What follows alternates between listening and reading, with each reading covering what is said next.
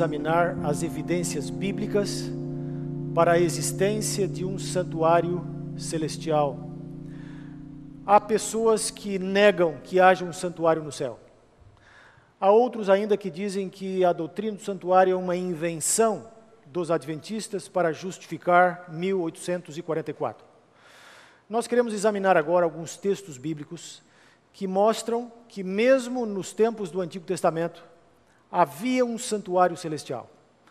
Ou seja, os escritores da Bíblia criam, aceitavam e pressupunham, presumiam a existência de um santuário no céu que, de certa forma, validava e legitimava o ministério do santuário terrestre. Nós vamos examinar alguns textos e vamos começar com um texto básico que nós já examinamos em outro bloco, mas agora o faremos em outro contexto, que é Êxodo 25, verso 9.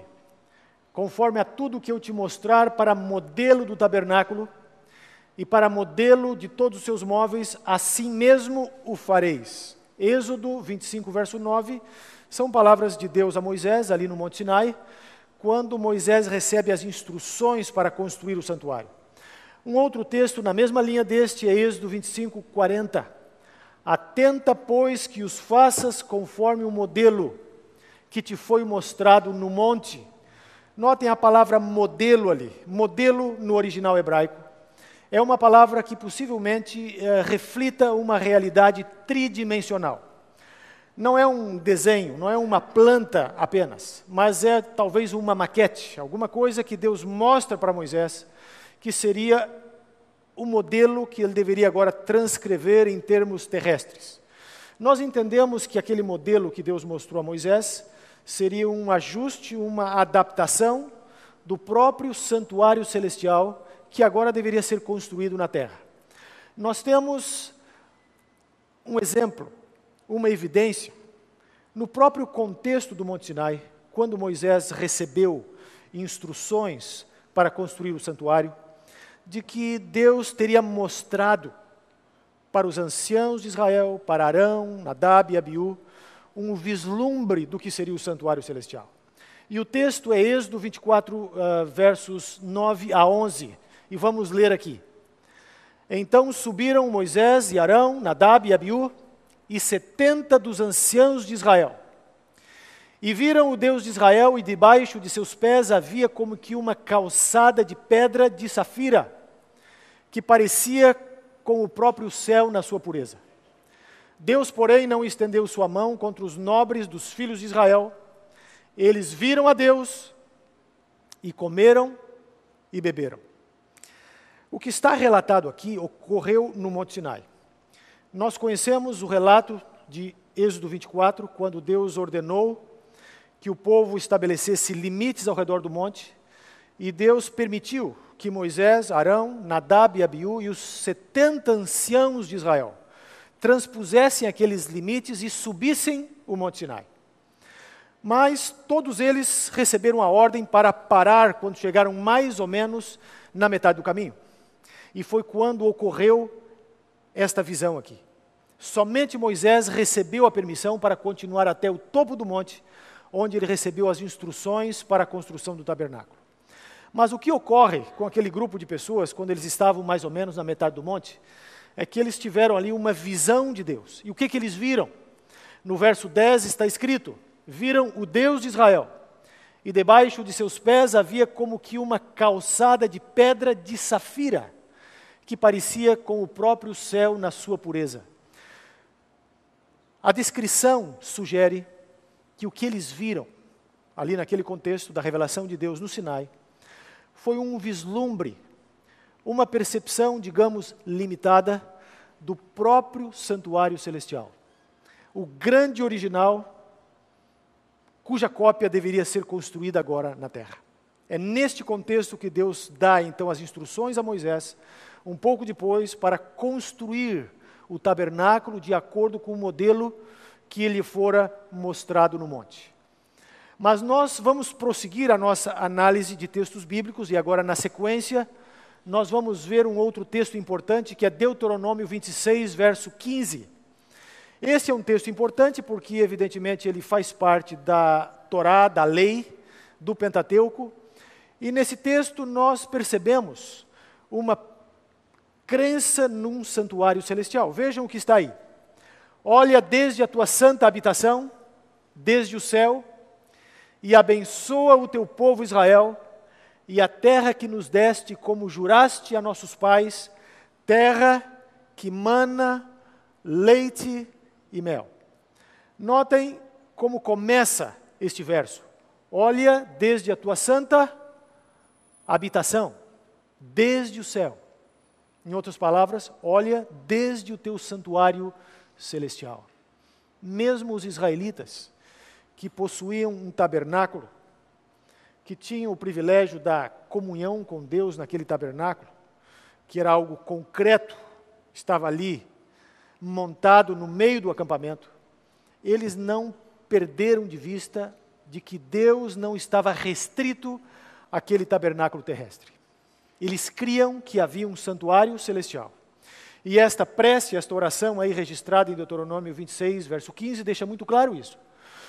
Olha desde a tua santa habitação desde o céu. Então, eles criam de fato, a Bíblia atesta a realidade de um santuário celestial. Um outro texto muito importante, que também atesta claramente a existência de um santuário celestial, e também a relação entre o santuário celestial e o santuário terrestre, é a oração de Salomão, que está registrada ali em 1 Reis, capítulo 8, é a oração de inauguração ou de dedicação do templo recém-construído. Vejamos o que nós uh, vemos aí. Versos 30 a 32. Ouve, pois, a súplica do teu servo e do teu povo Israel, quando orarem voltados para este lugar. Sim, ouve tu do lugar da tua habitação no céu. Ouve e perdoa.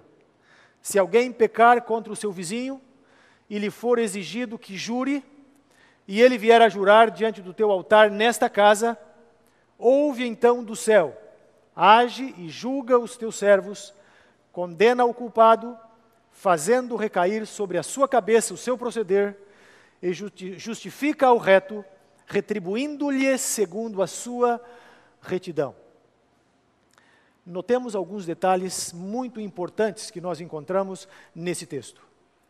Em primeiro lugar, nós encontramos a evidência de que Salomão cria num santuário celestial. Porque quando ele está orando a Deus, Salomão reconhece que naquele templo que ele acabara de construir, aquela, aquele edifício magnífico, Deus não poderia conter naquele templo. Aquele templo era pequeno demais para Deus. E Salomão reconheceu isso. E ao orar a Deus, ao dedicar o templo, Salomão reconheceu que Deus habita de fato no santuário celestial. E notem o que ele diz aqui, ó. Quando o teu povo Israel orar voltados para este lugar, sim, ouve tu do lugar da tua habitação no céu e perdoa. Então, o que Salomão está indicando aqui é que o povo oraria em direção ao templo terrestre. E ao orarem em direção ao templo, Deus responderia do céu, do santuário celestial.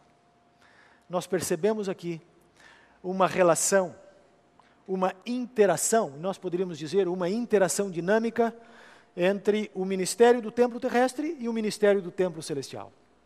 O templo terrestre tinha sua função, que era extremamente importante no contexto do povo de Israel, de ensinar as lições do plano da salvação e também de prover todo o sistema de perdão e de expiação do ponto de vista típico do ponto de vista dos ritos. Mas aqueles ritos aquele templo, para poder ter valor, para que ele pudesse ser efetivo, ele precisava ser legitimado, precisava ser validado pelo santuário celestial. E é exatamente esta realidade que nós temos aqui. Enquanto o povo ora em direção ao templo terrestre, Deus responde do templo celestial. Fica muito clara essa interação. Mas o que, que Deus exerce? Qual é a função deste templo celestial no contexto da oração? Vejam ali no verso 31 e 32, versos 31 e 32. Se alguém pecar contra o seu próximo e lhe for exigido que jure, e ele vier jurar diante do teu altar nesta casa, ouve então do céu, age e julga os teus servos, condena o culpado, fazendo recair sobre a sua cabeça o seu proceder, e justifica o reto, atribuindo-lhe segundo a sua retidão. Que obras são efetuadas no santuário celestial de acordo com esta passagem? De acordo com Salomão, Deus age Deus julga, Deus justifica e Deus retribui a cada um segundo a sua retidão. Então é um lugar de justiça, é um lugar de julgamento. Assim é descrito o santuário celestial na oração de Salomão. Ademais, ele é descrito também como funcionando numa conexão, numa interação dinâmica com o templo terrestre. Avancemos um pouco mais e agora nós vamos ao texto de 2 Crônicas 30, 27. Esse é um texto muito importante no contexto do santuário celestial, porque ele está falando aqui de uma oração que os levitas fizeram no templo, por ocasião de uma celebração solene. E vejam o que está escrito aí. Então os levitas, sacerdotes, se levantaram e abençoaram o povo. E a sua voz foi ouvida, porque a sua oração chegou até a santa habitação de Deus, até o céu. Notem como se torna clara a, a interconexão, a interação entre o templo terrestre e o templo celestial. Os levitas estão adorando a Deus, estão louvando, estão orando no templo da terra. Mas enquanto eles estão ali orando e louvando a Deus, o que acontece com a oração deles? Ela chega até o santuário celestial. Aí nós temos santuário celestial e santuário terrestre funcionando em cooperação e interconexão dinâmica. Então nós temos entre santuário celeste e santuário terrestre no Antigo Testamento este quadro de uma interrelação, de uma interação.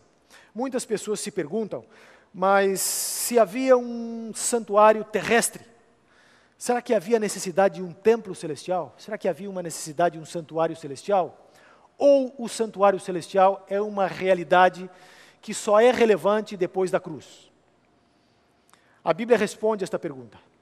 Do ponto de vista do Antigo Testamento, o santuário já estava lá, desde que foi construído o santuário da terra. Porque o santuário terrestre era uma cópia do, de, de um original que estava no céu. Enquanto o santuário da terra funcionava aqui, ensinando o povo de Israel lições sobre o plano da salvação, o santuário celestial estava também funcionando, legitimando e validando o que estava ocorrendo no santuário terrestre. Vamos avançar agora para um outro texto importante do Antigo Testamento, que é Isaías capítulo 6, versos 1 a 8. Esse é o texto da visão de Isaías. E o texto da visão de Isaías, ele ocorre no templo. Ou seja, tem uma visão em que Isaías vai ao templo, o templo de Jerusalém, e ali ele teve uma visão. Notem que nesta visão nós vamos perceber agora tanto o santuário celestial quanto o templo terrestre funcionando interconectados. Vamos ler aqui.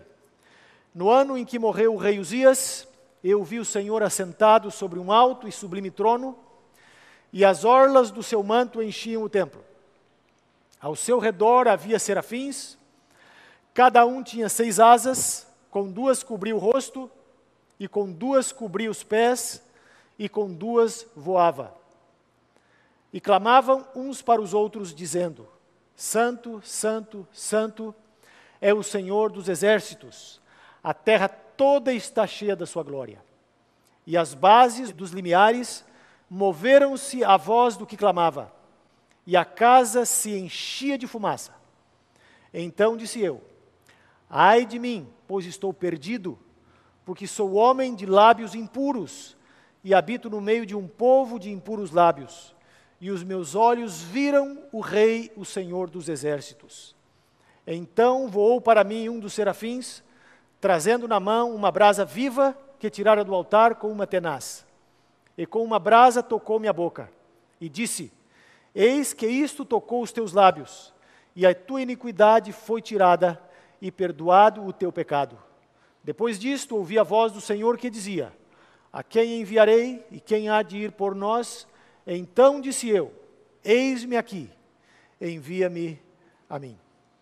Para que possamos entender como que o templo celestial e o templo terrestre se interconectam, interagem nesta passagem, nós vamos dividi-la aqui em três sessões, que são as divisões naturais da passagem.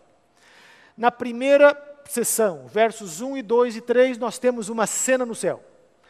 O que está acontecendo nos versos 1 e 3 é o que está ocorrendo no céu. É a visão do Senhor sobre um alto e sublime trono. Este é o trono celestial de Deus. Ali estão serafins, e o verso 2 diz que cada um tinha seis asas, com duas cobria o rosto, e com duas cobria os pés, e com duas voava, e ali eles estavam proclamando: Santo, Santo, Santo é o Senhor dos exércitos. A terra toda está cheia de Sua glória. Esses três primeiros versos descrevem uma cena no céu. Aí nós temos o santuário celestial. Os versos 4 e 5 descrevem agora os efeitos do templo celestial no templo terrestre. O que, que diz no verso 4? E as bases dos limiares moveram-se à voz do que clamava, e a casa se enchia de fumaça. E aí Isaías exclama: Ai de mim, porque sou homem de lábios impuros e habito no meio de um povo de impuros lábios. E os meus olhos viram o Rei o Senhor dos Exércitos. Enquanto está ocorrendo esta cena no céu, o Senhor assentado sobre o trono, os serafins ali proclamando: Santo, Santo, Santo, há um efeito desta cena celestial no templo da terra. E quando Isaías diz assim: E as bases dos limiares moveram-se à voz do que clamava, e a casa se encheu de fumaça, ele está falando do templo terrestre. O templo terrestre aqui é chamado de casa na Bíblia. O templo celestial não é referido com esta palavra. Normalmente é uma outra palavra, normalmente definida como palácio, como santuário. Mas a palavra casa, ela é normalmente utilizada pelos escritores bíblicos para se referir ao templo terrestre. Então nós temos nos versos 4 e 5 os efeitos do templo celestial no templo da terra.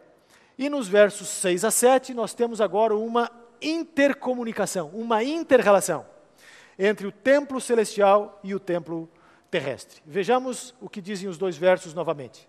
Então voou para mim um dos serafins, trazendo na mão uma brasa viva que tirara do altar com uma tenaz. Este serafim que voa em direção a Isaías, ele voa do templo celestial, porque lá eles estavam, louvando e glorificando a Deus. Então ele voa, ele vem do templo celestial até o templo terrestre onde estava o profeta. E ele então toca nos lábios do profeta com uma brasa viva, e assim ele purifica o profeta e o prepara para cumprir a sua missão. O que nós vemos nesta visão de Isaías em relação ao templo celestial e o templo terrestre? Nós vemos, em primeiro lugar, que Isaías descreve um templo celestial. Há um santuário no céu.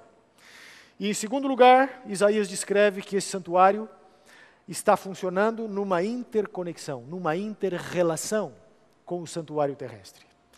Este é um aspecto muito importante, porque mostra que desde os tempos do Antigo Testamento, nós já temos esta existência de um templo celestial e os efeitos, a influência e a conexão deste templo celestial com e sobre o templo terrestre. Vamos agora ao livro dos Salmos. Nós temos nos Salmos vários textos, várias passagens que atestam a crença dos salmistas em um templo, em um santuário celestial. Vejamos aqui. O Senhor está no seu santo templo. O trono do Senhor está nos céus. Os seus olhos contemplam, as suas pálpebras provam os filhos dos homens. Salmo 11, verso 4.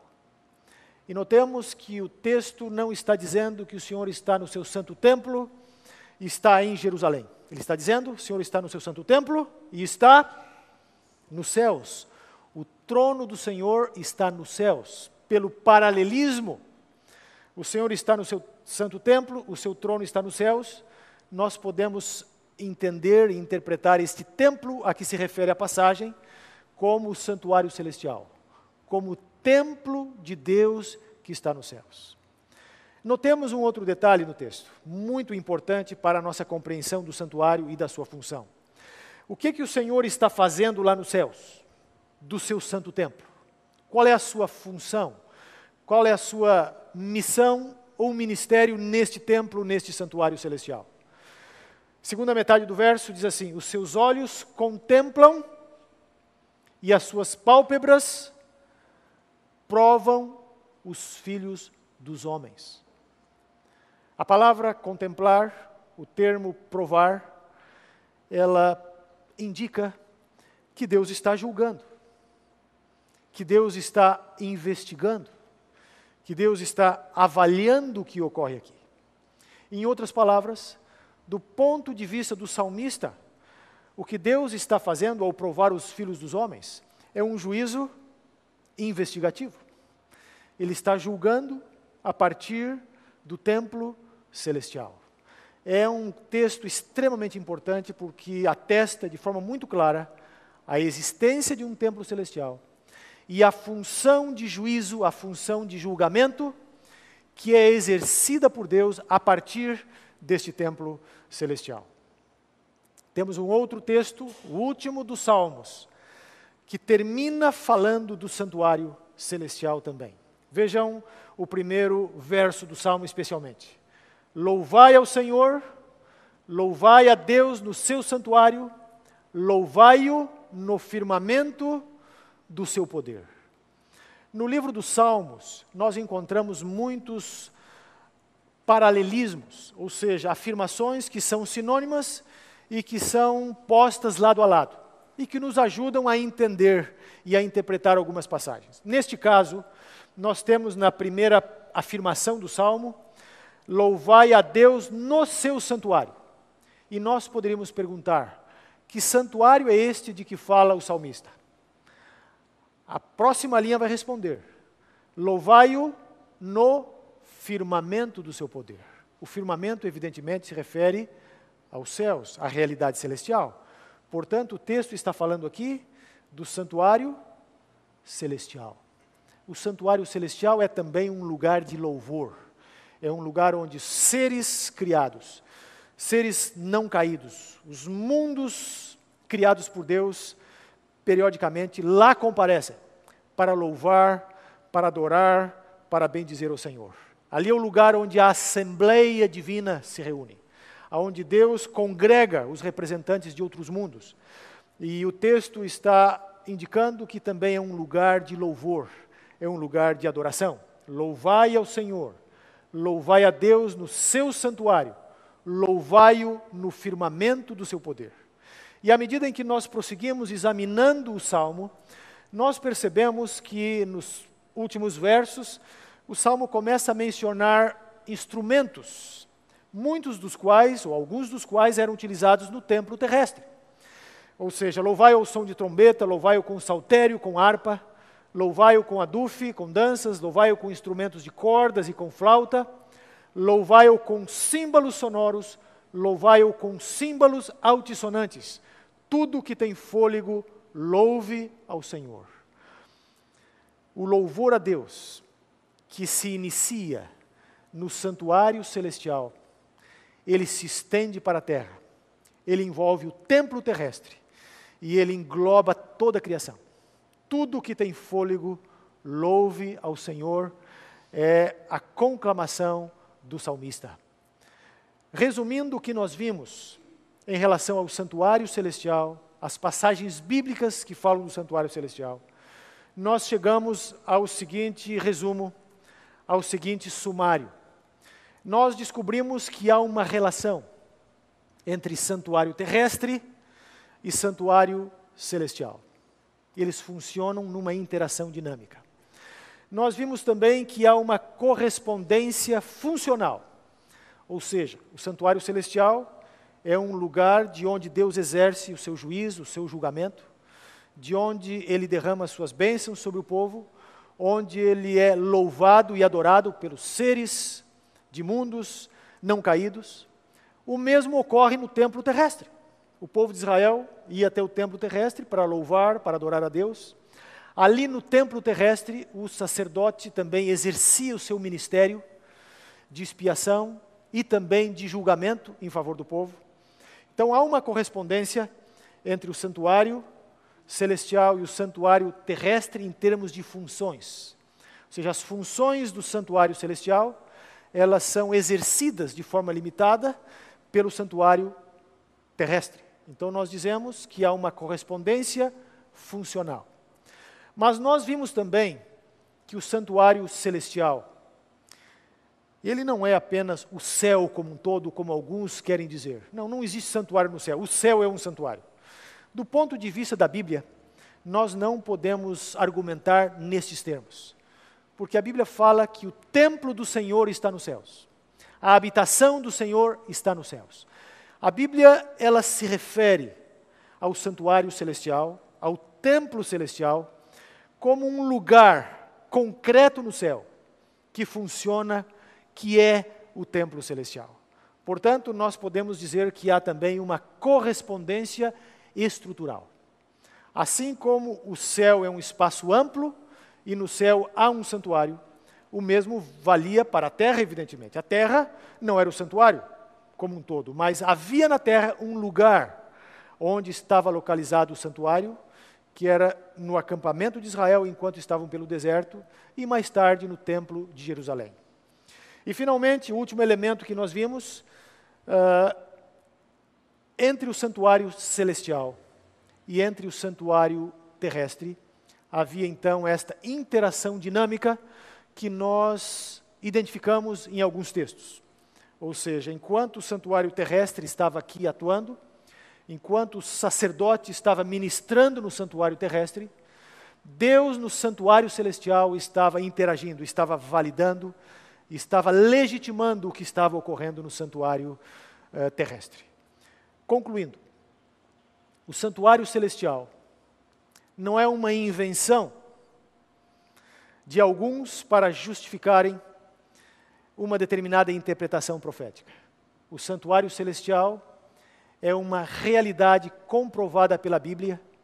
O santuário celestial era uma realidade na qual os escritores bíblicos criam e uma realidade que eles atestaram em muitas passagens distribuídas ao longo do Antigo Testamento. No próximo bloco, nós vamos analisar agora, de forma um pouco mais específica, a função do santuário celestial, o ministério do santuário celestial e a relevância profética do santuário celestial.